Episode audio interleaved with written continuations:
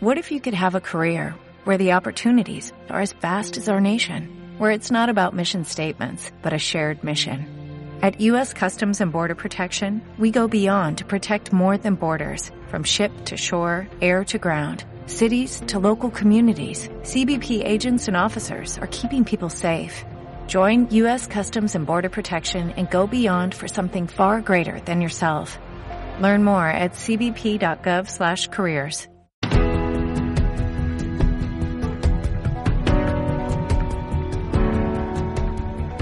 los locos. Los marginados. Los rebeldes. Los problemáticos. Los inadaptados. Los que ven las cosas de una manera distinta. A los que no les gustan las reglas y a los que no respetan el status quo. Puedes citarlos, discrepar de ellos, ensalzarlos o vilipendiarlos, pero lo que no puedes hacer es ignorarlos, porque ellos cambian las cosas, empujan hacia adelante a la raza humana. Y aunque algunos puedan considerarlos locos, nosotros vemos en ellos a genios.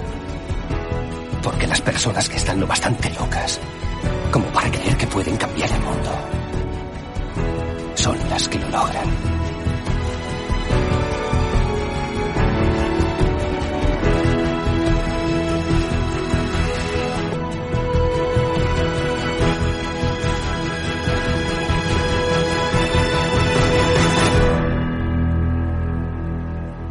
Muy buenas noches, buenos días, buenas tardes y buenas madrugadas. Otro jueves más por aquí, otro nuevo especial, jueves 5 de noviembre del 2020. Estamos por aquí con un nuevo especial sobre ARM. Vamos a hablar un poquito del pasado, de ARM, del presente y de lo que se nos viene. Ahora que en breve se acerca el evento de Apple, el día martes, sobre las 7 de la tarde hora española, una hora menos en Canarias. Saludos para la gente de Canarias.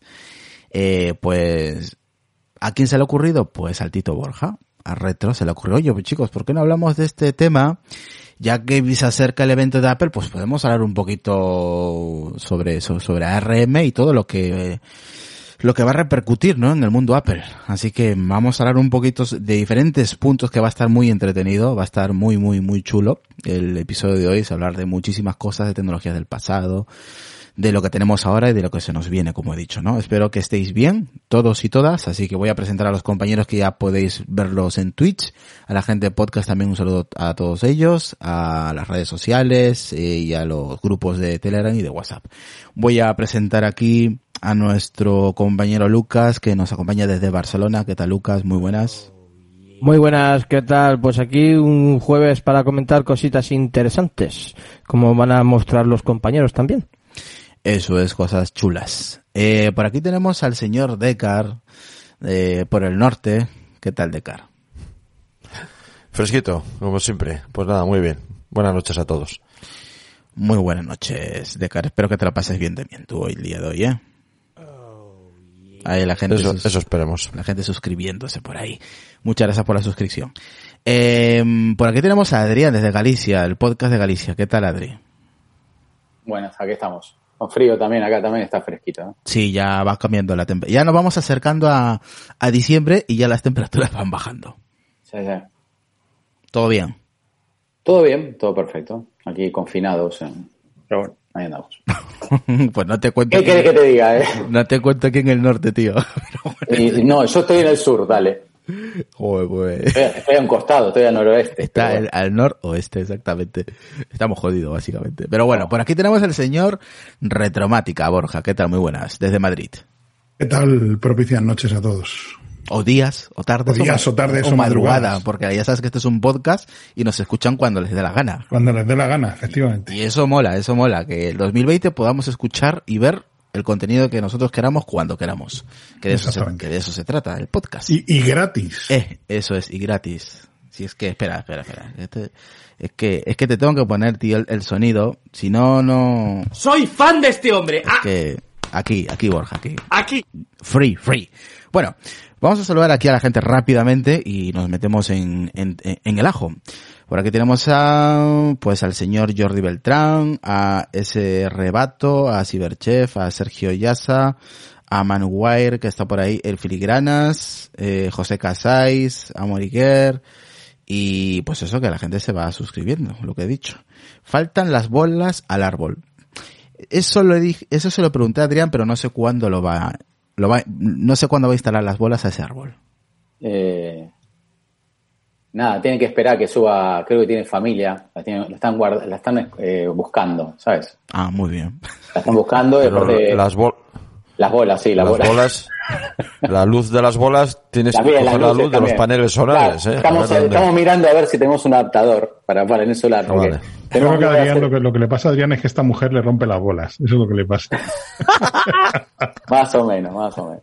Saludar a Mor Morseo, también dice buenas noches, a Ocal200, pues un saludo para todos ellos, a Joshua, también saludos para, para él.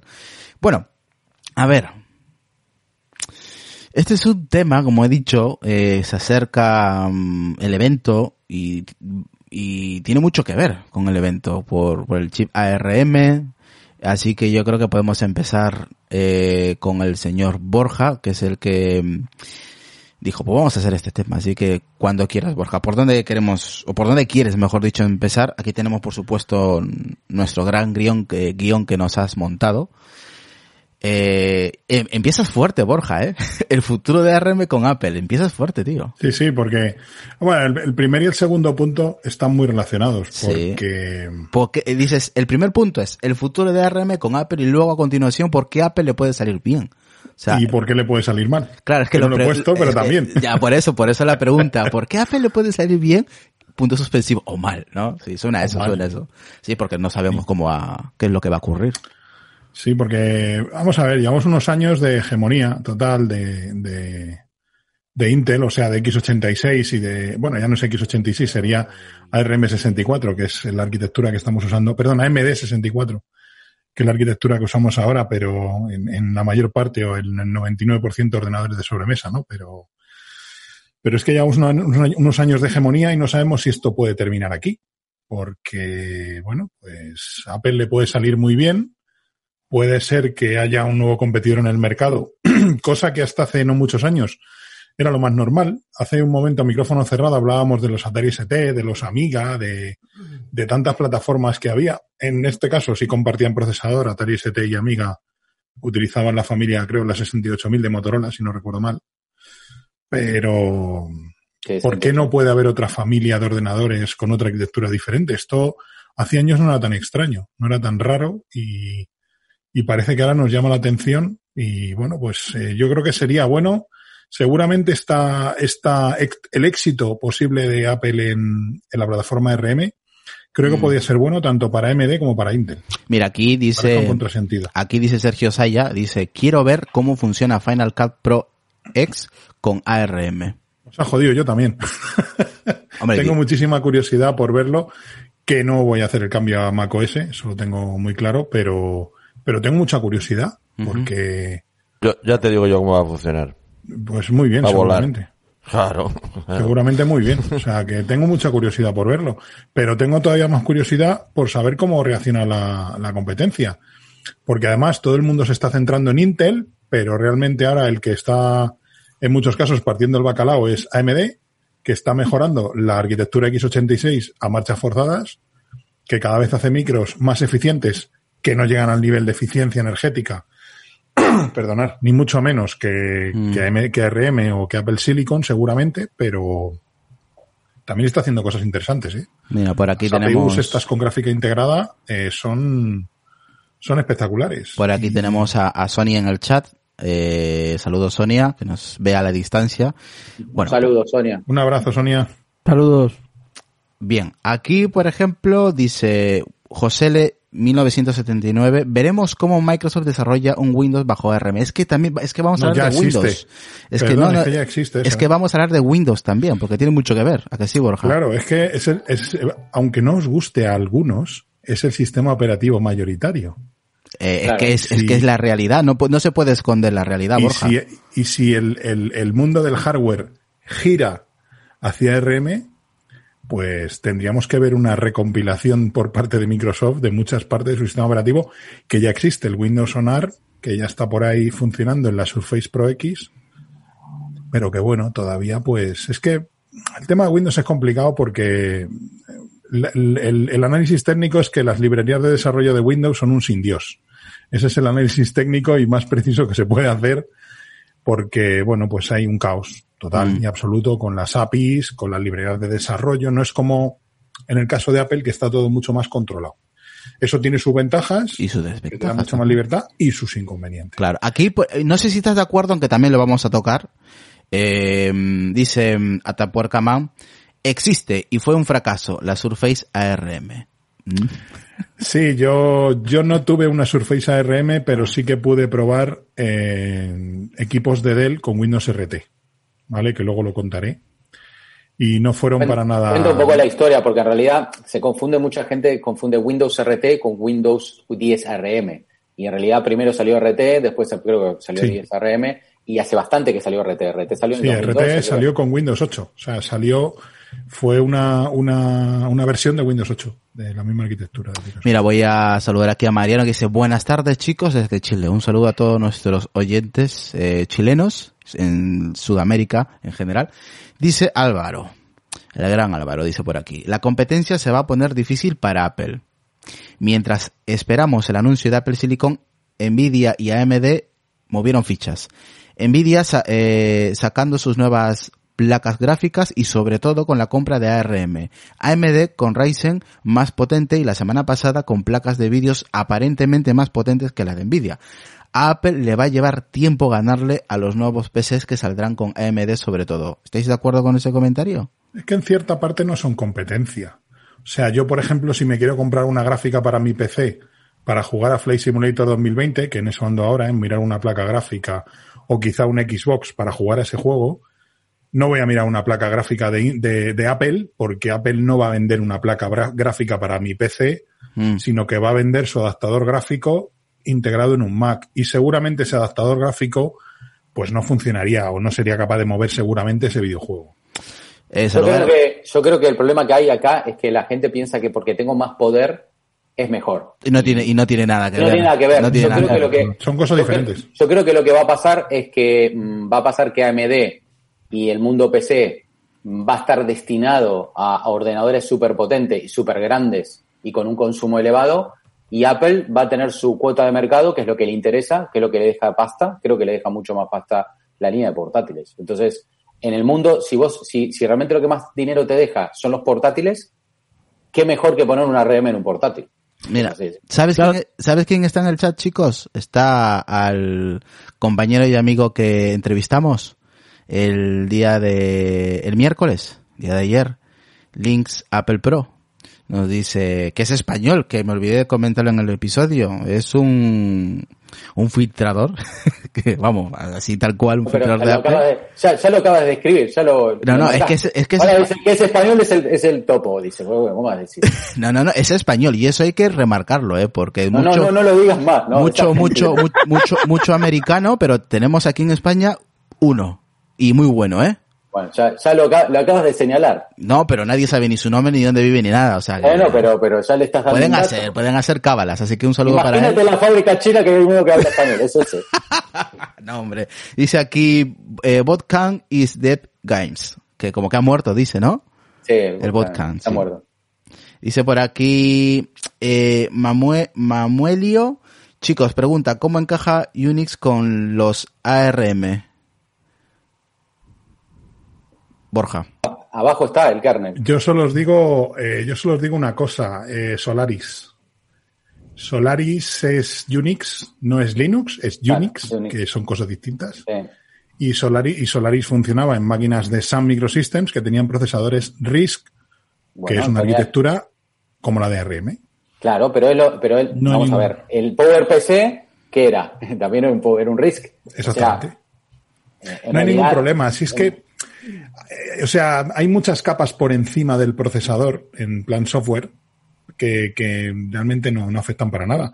Y de hecho Unix y Linux y todas estas arquitecturas son tan sumamente flexibles que tú recompilas y punto pelota. O sea, tú tienes, eh, de hecho, todavía hay por ahí versiones de Linux para eh, ordenadores Mac PowerPC. G4 y G5. Sí, PowerPC. Y si tú no tienes GIMP, por ejemplo, se me ocurre, o Inkscape, o yo que sé, cualquier otro software que se te ocurra de Linux para ese equipo, tú te bajas el binario, Sí. de donde bajas el código fuente, lo compilas y obtienes el binario para tu arquitectura. Lo que pasa que ya, bueno, pues por comodidad te bajas un paquete compilado y lo instalas, ¿no? Pero, pero hasta hace no mucho en Linux había que compilar paquetes. O sea, el famoso con- configure make y make install. O sea, para instalar paquetes en Linux de tu arquitectura. Entonces, yo creo que no hay problema. Eso es- está totalmente abstraído. Y, y en muchos casos Unix está ligado a procesadores RISC en toda su historia. Sí, Solaris es un ejemplo, uno más. Vamos aquí a leer aquí, por ejemplo, em, José L. 1979. Apple si saca un portátil que te aguante a full las 12 horas de una jornada. Bueno, eso, eso lo comentó nuestro compañero y amigo que entrevistamos el miércoles, Links eh, Apple Pro, que el portátil, el que no lo haya escuchado, os avanzo, eh, que el portátil podría durar entre 16 y 18 horas aproximadamente. Es lo que él sabe, o lo que él ha visto, al menos es lo que nos ha contado. Eh, y lo comenté yo, que dije, joder, pues para ser la primera versión no, no va a estar nada mal en teoría, ¿no? Si esas son las horas que pueda durar este portátil. Eh, dice Morseo, a Apple no le interesa a los usuarios RGB. Eh, mm, no tendría el mercado de ninguna competencia, dice José. Y Atapor Kaman dice, hay muchos NAS con ARM y van con Linux, de puta madre y pocos requisitos. Dice aquí José que tiene un portátil eh, Workstation que en tres horas te fundes la batería dándole caña. Jo, pues dura una mierda. ¿eh? Y aquí eh, Cesarela Drones, creo que pone, no sé, dice, tengo mucha curiosidad de los nuevos Mac con ARM y estoy en el mercado para un nuevo portátil y el top de gama, pero necesito correr un Deacon Beware homologado y reconocimiento profesional de voz Nuance. Y Deacon eh, Beware creo que aparece, pero que Nuance haga una versión para los nuevos Mac va a ser muy difícil. Eh, pero dice aquí, presentemente uso Nuance con Windows virtualizado. Otro problema en los ARM. Yo estoy leyendo muchos problemas, por lo que, claro, no, a ver, no, a ver, no, es- no es que son problemas. es que son aplicaciones de terceros, ¿no? Al final. Vamos a ver, vamos a ver. Yo creo que esto lo, lo dijimos en la transición, cuando lo discutimos en la transición, que volver a decirlo, sino que escuchen nuestro podcast. Eso es, no hay que repetirse. Entonces, eh, nada, que en esta primera etapa, en esta primera horneada, eh, no va a haber bootcamp para Windows, pero Mm. no va a haber bootcamp para Windows porque no existe Windows licenciable, eh, o sea, existe el Windows 10 RM que aparentemente nos podrá confirmar más Borja, porque la verdad que yo nunca lo usé y no sé cómo anda y según eh, la gente que lo ha usado, la verdad que deja mucho que desear. Eh, primero que no está, digamos, súper aceitado y segundo que, que no, no se puede licenciar. Al no poder licenciar, tú no puedes instalar un, un, un software que no esté licenciado. No sé si me entendéis. Entonces, eh, ese, ese software de Windows 10 RM solo lo tienen los equipos eh, que, bueno, licencian con, junto con Microsoft. No sé, el que lo tiene claro que es Borja y por ahí no lo puede explicar. Pero eso no significa que en el futuro no parezca. O sea, la puerta está ahí. Y yo creo que puede ser que en el futuro aparezca. Por ahí no va a aparecer en esta primera horneada, pero puede ser que en el futuro aparezca. Aquí, Bueno, a ver, sí que, Borja. sí que existe, ¿eh? Windows Sonar ahora mismo, de hecho, bueno, ya se han Bueno, pero publicado- licenciado, licenciado. Que se puede Sí, licenciar. hombre, es, es- estas licencias de Windows 10 Sonar y demás son como las de Windows 10 embebido y todo esto, que son para sistemas empotrados y cosas de estas muy específicas para IoT y demás, pero de hecho ya se han publicado incluso algunos em, algunos tutoriales para instalar eh, Windows 10 en una Raspberry Pi, por ejemplo, que es un ordenador con ARM, por ejemplo. ¿Vale? Entonces, claro, bueno, ¿qué pasa? Pues que el rendimiento evidentemente no es como el de un PC equivalente, ni mucho menos, más que nada por la potencia del dispositivo, no por la arquitectura en sí mismo, sino por el, el- la potencia y el objetivo que No, tiene pero, ese dispositivo ver, de una cosa, una cosa es que se puede hacer de forma eh, casera y otra cosa es que se puede hacer de forma... Como No, de forma legal todavía no. Es lo que te estoy diciendo, de forma legal. De forma legal no se puede, pues No, entonces no, no, se puede. Pues, pero no es un lo que quiero hablar con esto es que no es un impedimento técnico, es un impedimento, pues que se pongan de acuerdo cuando Microsoft eh, licencie ese, ese Windows. Eh, después, el tema es que yo no sé ese Windows si realmente funciona igual que un Windows 10 cor- eh, en, en otro equipo. No lo sé, eso lo sabrás. Yo no lo he probado, ¿eh? Yo no lo he probado, pero tiene. Lo primero tiene una limitación que es de que solo ejecuta aplicaciones de 32 bits. ¿Vale? Es la primera limitación que tiene. Pero eso es una Eh, aplicación que pone eh, que eh, impo- impone el propio Windows. Sí, lo, impone- lo impone la, arquite- la arquitectura del sistema operativo, sí. Es que a Microsoft tampoco le, de momento tampoco le interesa. Yo creo que ahora es cuando quizá empiece a mover ficha. Eh, sacó la Surface Pro RT, esta, la- perdón, la Surface Pro X, un poco como demostrador tecnológico. De hecho, cuando se lanzó, yo en el trabajo empezó, se empezó a rumorear que se iba a comprar alguna de estas para algún director, porque, bueno, pues ellos lo que buscan es un dispositivo un poquito digamos, representativo, ¿no? Lo más fino, lo más potente en, tama en relación con el tamaño, pues no sé, tipo del XPS, las propias Surface Pro. Y claro, cuando le dijimos, no, mira, es que aquí no vas a poder instalar esto, esto, esto no te va a funcionar, esto no va a andar bien, esto no tiene potencia, ya se echaron para atrás. Pero fue más un demostrador tecnológico que otra cosa la Surface Pro X. O sea que yo creo que Microsoft tampoco le presta mucha atención a esto porque de momento no, no lo necesita, porque hay suficientes es suficiente gama de procesadores en, en, el mercado como para hacer equipos de muy variado peso y tamaño. Ahí tenemos, por ejemplo, la Surface Go 2 de última generación, que está bastante bien. He oído bastante buenas cosas de ella. Y lleva un Core M3, como el mismo procesador que llevaban esos MacBook de 12 pulgadas. Sí, sí, los, los, los Y, la, la, gama Y, algo así. Sí, la gama, la gama Y, que, antes, que antes eran los Core M3, pues la más potente lleva, lleva, bueno, hay una que lleva un Pentium 4425Y y otra que lleva el Core M3, que sería como un, que le llaman Core i3 8100Y o algo así, que era, es un poco más potente pues que aquellos M3 que montaban los MacBook de 12. Entonces, claro, es que se ha orientado todo. O sea, lo que tú este dices que en realidad eh, fue como una especie de prototipo de sacar sí. pecho de Windows, no, no porque lo necesitara, sino el hecho de decir, bueno, lo puedo hacer, por, para ver claro. qué pasa, ¿no? Porque claro. también esto, esto es verdad que qué va a pasar, que para mí este es el tema. El, el tema es, eh, yo, ¿qué es lo que creo? Para mí no es un error lo que está haciendo Apple, me parece una cosa bastante importante. Eh, no me, no, no creo decir, no, eso no va a andar. No, no creo porque Apple no se juega a eso. O sea, si, si sale hasta ahora lo que me ha demostrado es que cada vez que ha hecho una transición de, de, de arquitectura, siempre fuimos, fue a mejor. Por lo menos a nivel eh, CPU y a nivel procesamiento. Otra cosa es que justo el software que tú estabas usando va a estar nativo y perfectamente optimizado para las primeras generaciones de estos portátiles o equipos, ¿no? Eso es otra historia, ¿no? Que también te puede pasar, te puede afectar. Entonces, eh, eh, pero sí es verdad que creo que lo que va a pasar es que va, a generar un antecedente. El antecedente va a ser que la demás industria va, va a ver lo que hace Apple. ¿Sabes? Va a sacar un portátil súper fino, que va a durar muchas horas, la gente va a empezar a, bueno, le gusta ese rollo, no sé qué, va a poder hacer una nueva, una nueva factor de forma, hacerlo más finos, por ahí no hace que duren 20 horas con el factor de forma que tenemos en este momento, sino que los hace más finos, le pone menos batería y al final duran 14 en vez de 10 o 8 que están durando hoy en día.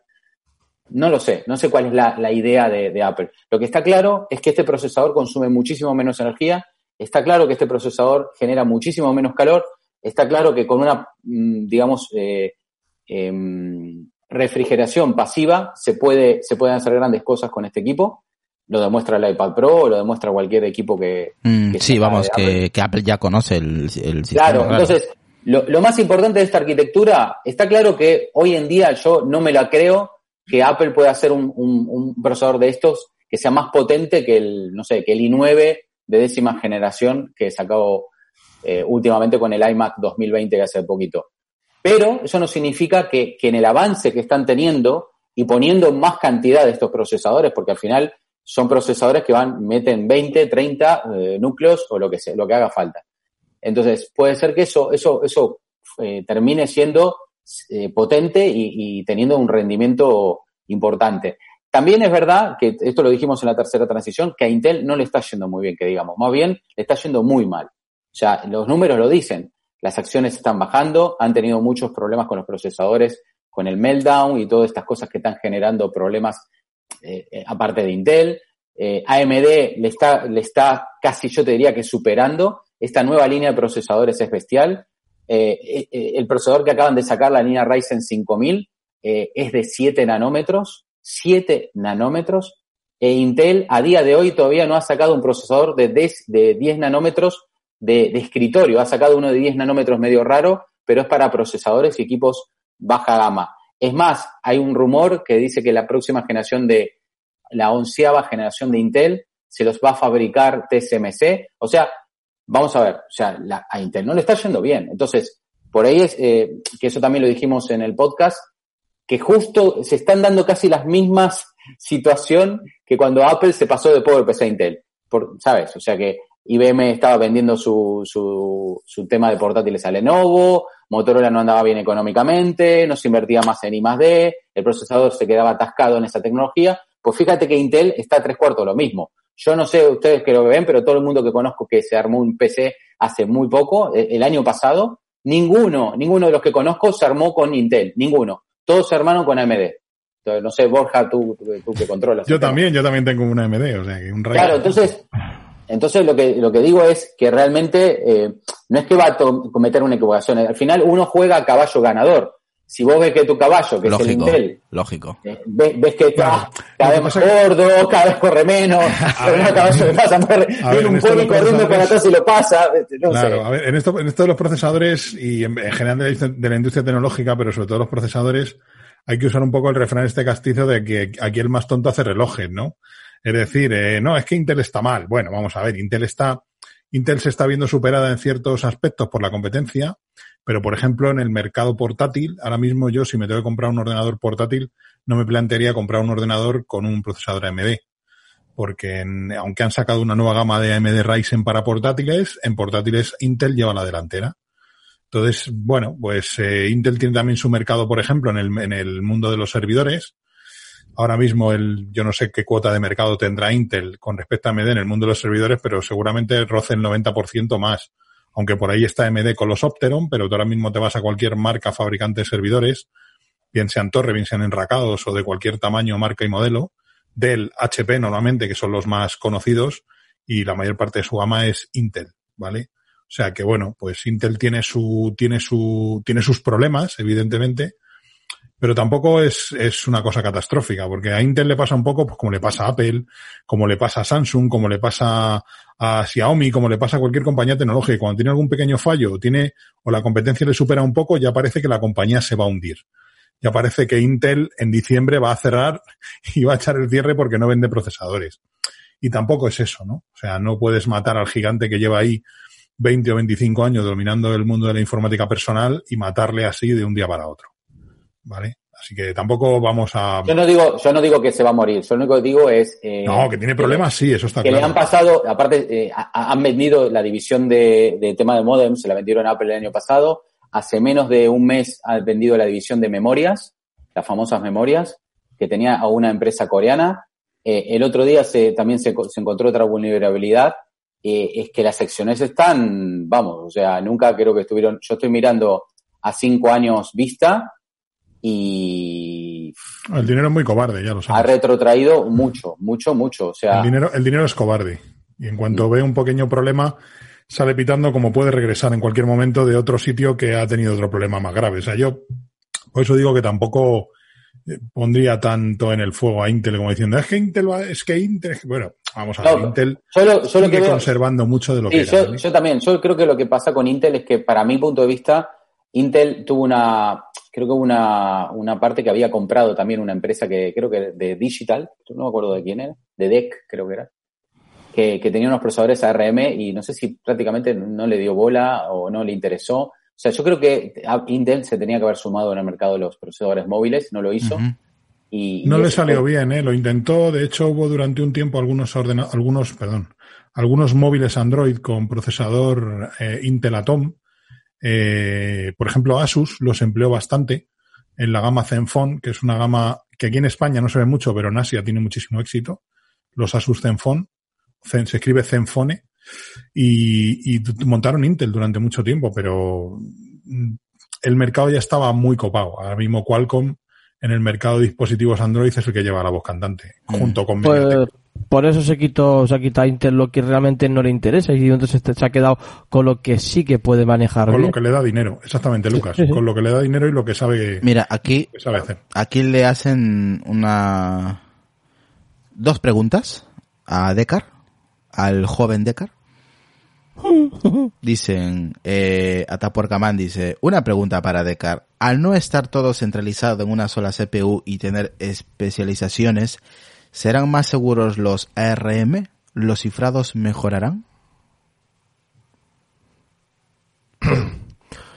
Yo creo que por, por lo que vemos en, en, lo- en los ARM que tenemos ahora, ¿no? En los iPads, en los iPhone, eh, yo creo que sí. Eh, y la experiencia que ya tiene Apple, que va a aplicar, eh, seguro, en, estos nuevos eh, eh, Mac con Apple Silicon, va a redundar con la experiencia que ya tiene y la nueva arquitectura, estoy seguro que habrá mejoras sustanciales en, en este tipo, en- en la, en la parte de arquitectura de la seguridad, seguro que hay una mejoría sustancial, siendo ya ahora mismo muy segura, pero vamos, eh, va a redundar en una mejora general, parte porque se, se incorporarán muchas tecnologías que se están aplicando ahora mismo en los dispositivos eh, iOS actualmente.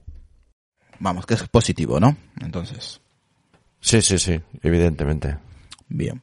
Gracias por responder, por ahí te dicen Decar. Eh, sigamos, señor Borja. Controla todas las partes del equipo, tiene un sistema operativo optimizado y conoce la plataforma desde, desde hace generaciones. Hablamos de iOS, iPad, OS, etcétera. Así es. Ese es el secreto de Apple para triunfar. Esos tres, yo creo, ni más ni menos. O sea, porque, mm, ¿qué pasa con Microsoft? Microsoft, sí, bueno, tiene los Surface, ¿vale? Pero no controla el procesador, por ejemplo. Es de Intel. Aquí Apple fabrica el procesador, fabrica el equipo, o diseña el equipo, mejor dicho, diseña la placa base, tiene el sistema operativo. Entonces, toda esa integración, pues, puede ser la clave del éxito, ¿vale? ¿Cuántos Cosa que- años, Borja, perdón que te interrumpa, cuántos años lleva Apple mm, a- haciendo su propio procesador en los iPhone o en los iPad? Pues, Y no lo yo creo que desde la 4, ¿no? Del Eh, iPhone desde, 4. desde el iPad, desde el iPad. Desde el 2010 entonces. 2010, sí, 10 años. menos. El iPad 1 ya llevaba. Sí, se va una 4, creo. Era Espérame, 4, era, era el mismo que el del iPhone 4, ¿no? Sí, ahora, ahora te digo. Espera que de memoria no me acuerdo, pero Estoy consultándolo ahora mismo porque no me acuerdo, pero sí, Claro. o sea, fijaos, 10 años. Sí, por eso que lleva 10 años de recorrido estudiando mm, todo lo que se puede hacer o lo que se va a poder hacer. Sí, contratando a gente, contratando a gente especializada en procesadores ARM y Every day, we rise, challenging ourselves to work for what we believe in. At U.S. Border Patrol, protecting our borders is more than a job, it's a calling. Agents answer the call, working together to keep our country and communities safe. If you're ready for a new mission, join U.S. Border Patrol and go beyond. Learn more at cbp.gov/careers.